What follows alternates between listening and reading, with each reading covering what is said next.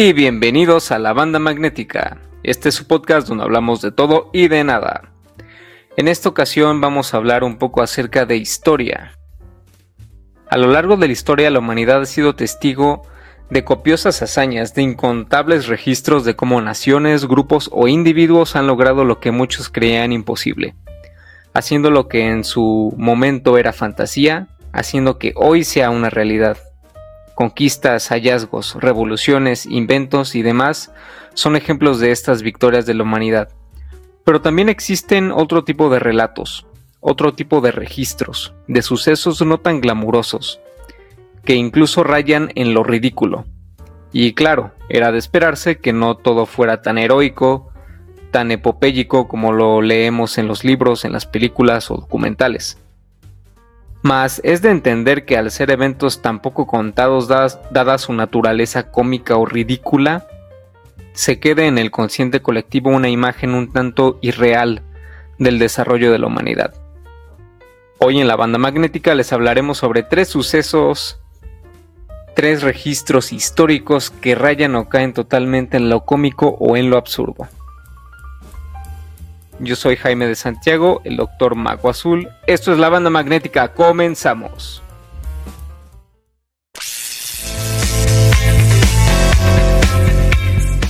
Bienvenidos a la banda magnética. Banda magnética. Banda magnética. Banda magnética. Banda magnética. La vida hecha meme y el meme hecho podcast. Donde hablamos de todo y de nada. Temas populares abordados desde perspectivas poco exploradas.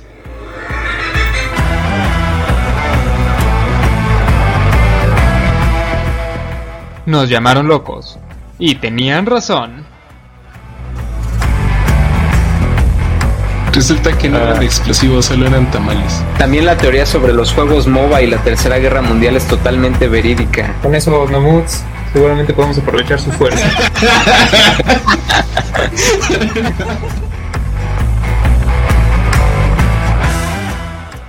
Esto es la banda magnética, comenzamos.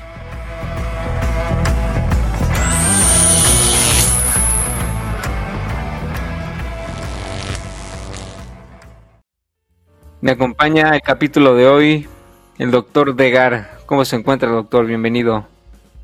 Hola, ¿qué tal? Bonito día a todos. Es un placer estar aquí otra vez. Excelente. Doctor Darkness, bienvenido. Ah, saludos, saludos a todos. Desde las zonas más oscuras, los rincones más negros del universo. ¿Cómo se encuentran ustedes? Aquí muy preparado para este capítulo. Ok, nada más recordemos que no somos negros aquí, somos personas en situación de oscuridad. Exactamente.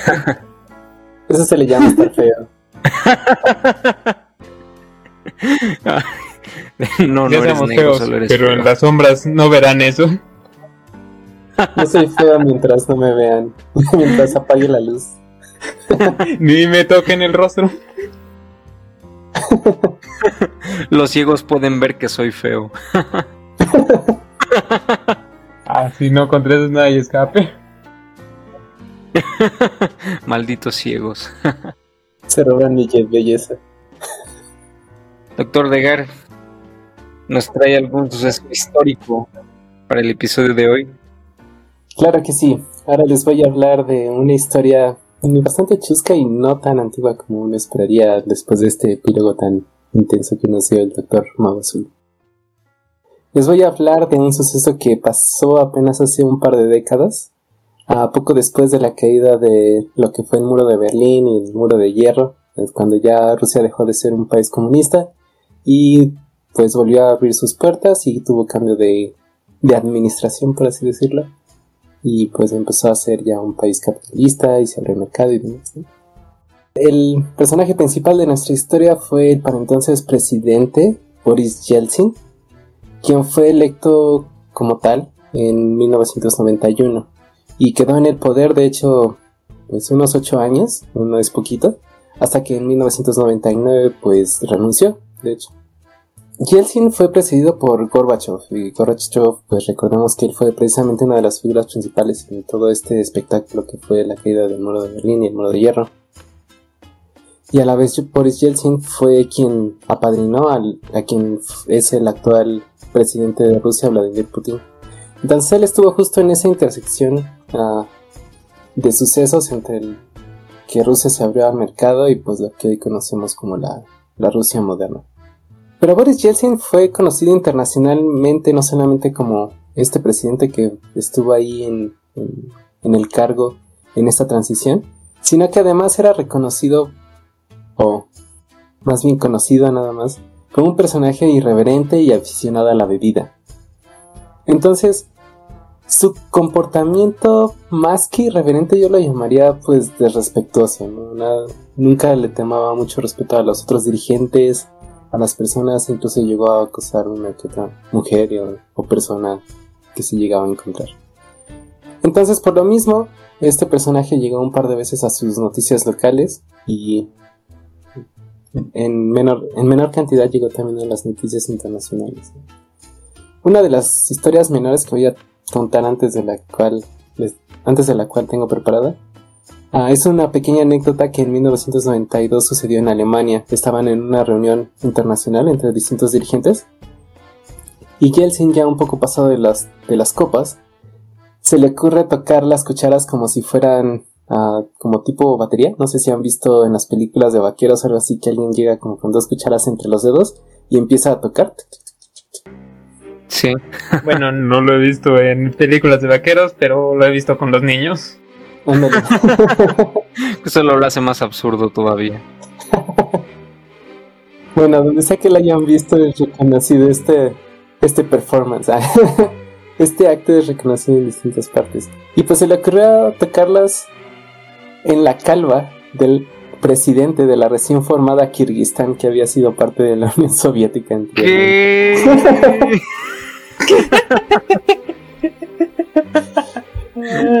no puede ser. Oh, vaya. ¿Existen grabaciones de eso? Probablemente ya no. ¿No vivieron para contarlo? o más bien sí, y solo eso. si quieren seguir vivos, no existe.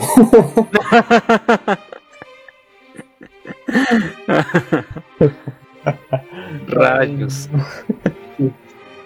Aunque sí tenía un buen departamento para ocultar todas las cosas que hacía de, este, de esta índole.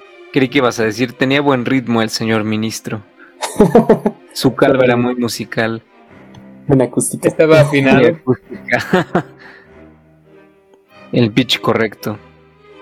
Sí, entonces pues esa fue una historia no muy complicada, pero bastante curiosa. La que les en sí les vengo, les traigo para el capítulo de hoy fue un suceso que pasó un par de años después, en 1994, mientras eh, Yeltsin daba una visita a los Estados Unidos, pues estaba quedando en la Casa Blanca con el entonces presidente Bill Clinton. Y entonces en una noche, agentes del servicio secreto encontraron una persona ahogada de borracho y en ropa interior afuera de la Casa Blanca corriendo detrás de un taxi gritando ¡Taxi! ¡Taxi! Entonces, pues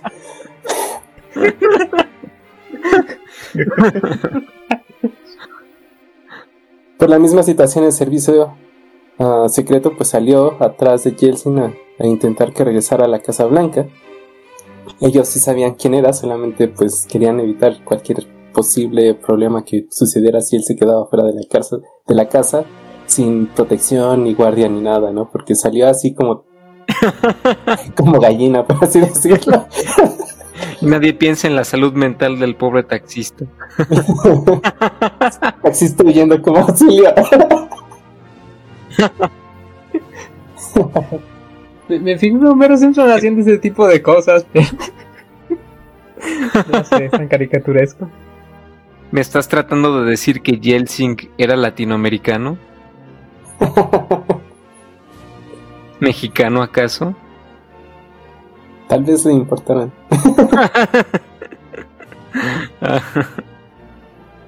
Y ya tuvimos un presidente muy serio, como que esto no funcionó. Vamos a ver qué pasa si traemos a Homero Simpson de Latinoamérica. ¿Qué podría salir mal? Como ese episodio cuando el señor Burns se tiene que ir unos días y deja alguien encargado de su casa, así como, Smithers, ¿quién es ese irreverente, ese inútil que siempre mete la pata? Homero Simpson, señor. ah, perfecto. Pienso que era un espléndido trabajo. Llevo ocho años trabajando aquí. Así como Yeltsin cortando un pedazo de el gabinete del tablero de Chernobyl. ¿no? Ay, no, filete. no, ¿qué podría salir mal? La calva del presidente. Mm. No, pues ves, esta era otra referencia a los Simpsons. Cuando Homero está tocando la calva de, de Burns. ah, sí, algo así. Ah, pues algo así. O sea, era un meme viviendo tal cual ese señor. Sí, sí, en efecto. O sea, pero la razón por la cual Jetson estaba persiguiendo al taxista era porque tenía hambre y quería ir por una pizza. Entonces, literalmente, sí era como, mmm, pizza. Lo ven, era algo muy humano, muy normal. Taxista insensible. Algo con lo cual todo el mundo puede relacionarse. Ni una pizza menos. No, pues es que esa pizza lo valía. Ahora, les mencionaba que este tipo de comportamiento era muy bien, era ocultado de una manera eficiente por algún departamento o algo así de re- relaciones públicas en su país, porque este hecho ah, se mantuvo secreto, nadie supo acerca de esto, hasta que en el 2009 fue hecho público en el libro The Clinton Tapes, en el cual Taylor Branch empieza a exponer distintas cosas que pasaron durante la administración de Clinton y una de estas y una de esas historias pues fue precisamente este suceso con Yeltsin corriendo detrás del taxi.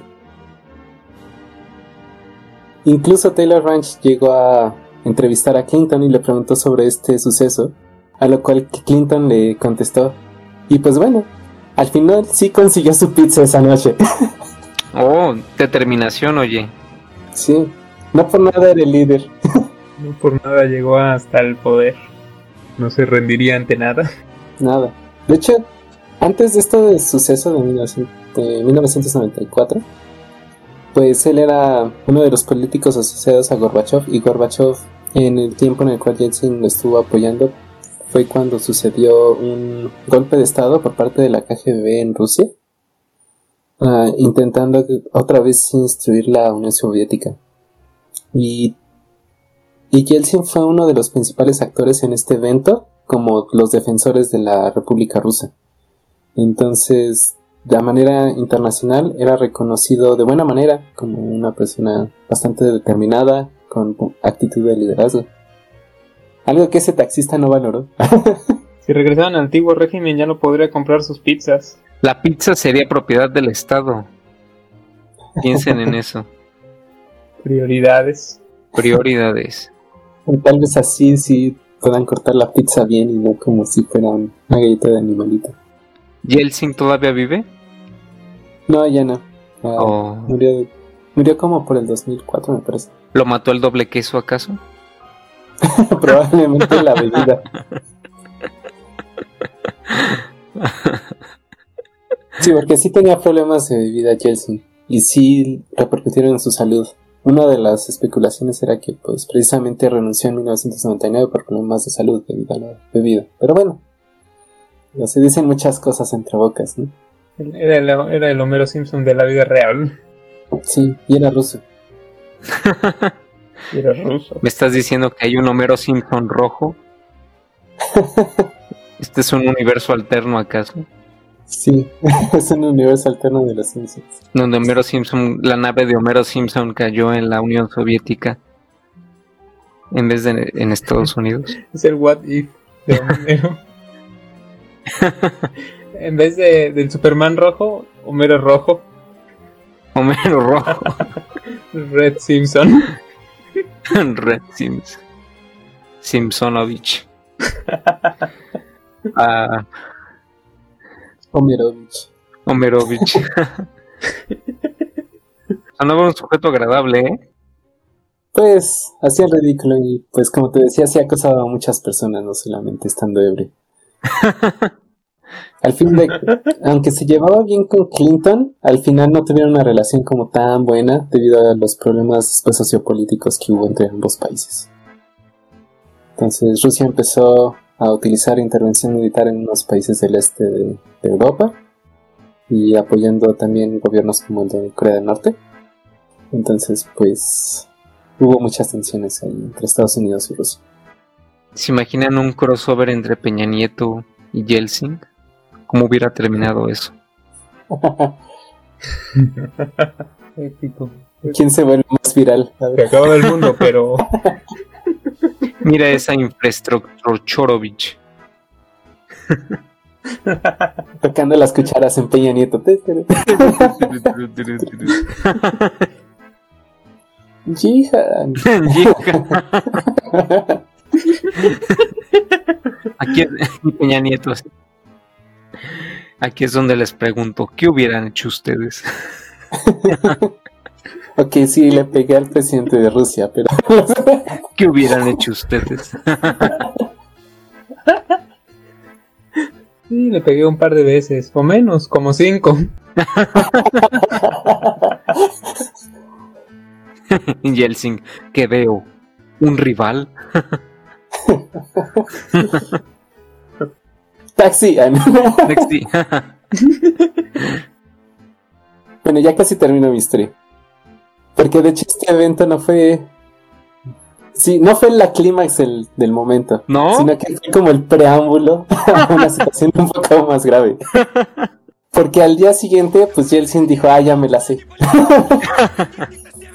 ya sé cómo escabullirme, ya sé cómo buscar taxi, ya sé a qué pizzería llegar. y pues estando ebrio, se escabulló en medio de la noche a través de los sótanos de la Casa Blanca. Pero en ese intento de escabirse, pues lo, detectó la seguridad. Pero en este caso, ahora las personas que vieron a Jason en, en, medio de los pasillos, pues simplemente pensaron que era un intruso. No se han dado cuenta que era el presidente. ¿Iba desnudo? De Rusia. Espero que no. no lo mencionan. No lo mencionan, pero pues no sé. Asumimos que sí. Entonces, pues estaban a punto de arrestarlo y todos sabemos que precisamente la seguridad estadounidense no tiene la fama de ser muy cuidadosa en respetar derechos humanos. Entonces ya se le iban a llevar cuando de repente un grupo de los ah, agentes de seguridad rusos supongo que escucharon el alboroto que estaban haciendo Yeltsin y los demás agentes de seguridad y dijeron, oh, eso es ruso. Suena problemas. Tiene que ser nuestro líder. Suena que un euro irrumpió en la Casa Blanca. Mm, suena nuestro presidente. Otra vez. entonces, ya que los guardias llegaron y entonces hicieron válidas las credenciales de Yeltsin, es decir, dijeron, pues mira, a nadie le agrada esta situación, pero sí, es nuestro presidente. Podrán pensar que es un ebrio irrespetuoso, mujeriego, sexista, y lo es, pero es nuestro presidente. pero nunca un comunista. pero nunca una estrella porno. O bueno, tal vez sí. pero nunca pediría pizza sin doble orilla.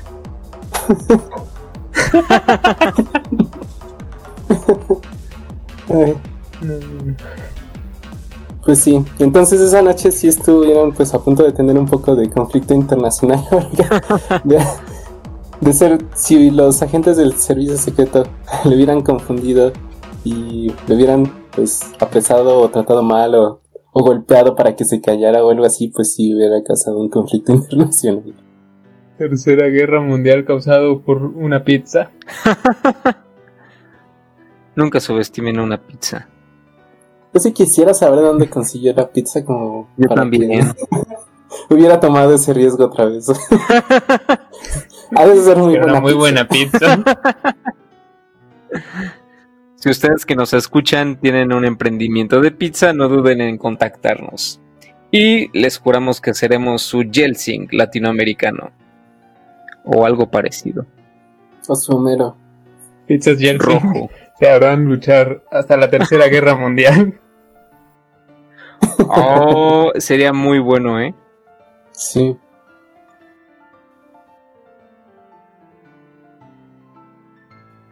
Y pues sí, ya así termina esta anécdota de el antiguo presidente de Rusia, Boris Yeltsin. Unos segundos de silencio por un héroe caído en su lucha por obtener una pizza. Suficiente. Muchas gracias, doctor Degar. Toda una inspiración. Oh, sí. Fue toda una historia. Sí, sí, definitivamente. Cuando alguna vez unos rusos nos tachen de insensatos, de faltos de seriedad, les diremos, oye, ¿has oído hablar de tu presidente, Boris Yeltsin? Él nos enseñó todo lo que sabemos. Yo como mexicano no abriría la puerta de hablar de expresidentes. si me van a sacar un libro de historia de nuestros expresidentes, ah, sí, pero... Cuando su expresidente estaba haciendo caras en frente de un público internacional mientras hablaba el presidente chino. Ah. ¿Qué presidente fue? Peña Nieto. Estaba como que hablando con alguien enfrente y estaba haciendo como caras y gestos, mientras el, el primer ministro de China estaba hablando en el foro internacional.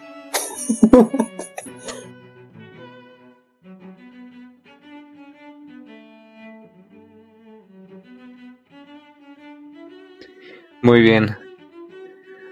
Muchas gracias, doctor Degar. Lo tendremos en cuenta cuando vayamos a Rusia. Sabemos cómo pedir una pizza allá. De seguro han de estar buenas. O tal vez no, y por eso estaba tan emocionado de comprar en Estados Unidos. Antes de que regrese voy a comer toda la pizza Tenía que que probar la comida local. Nunca me atraparán sobrio.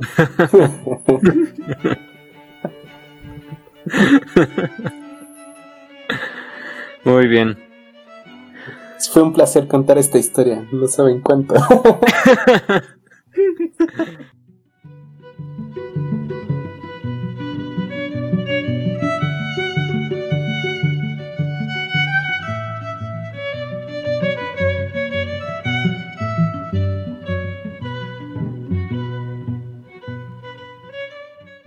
En la banda magnética apoyamos al emprendimiento y al comercio local. Y ahora vamos con nuestros patrocinadores. ¿Quieres dar a conocer tu marca a nivel visual, pero no sabes cómo? ¿Tienes un concepto de cómic o novela gráfica, pero no sabes cómo darle forma y color a tu idea? ¿Cansado de tratar de animar tus proyectos audiovisuales solo para terminar más gordo? Bueno, eso tal vez no. Pues en Candy Calavera Studio tienen la solución.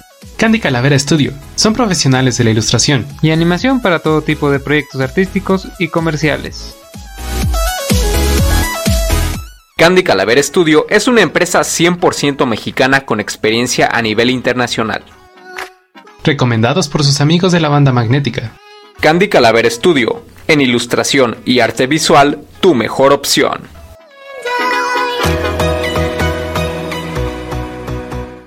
Encuéntralos como Candy Calavera Studio. Tú también apoya la economía local. Consume bienes y servicios en negocios de tu comunidad. Somos la banda magnética, continuamos.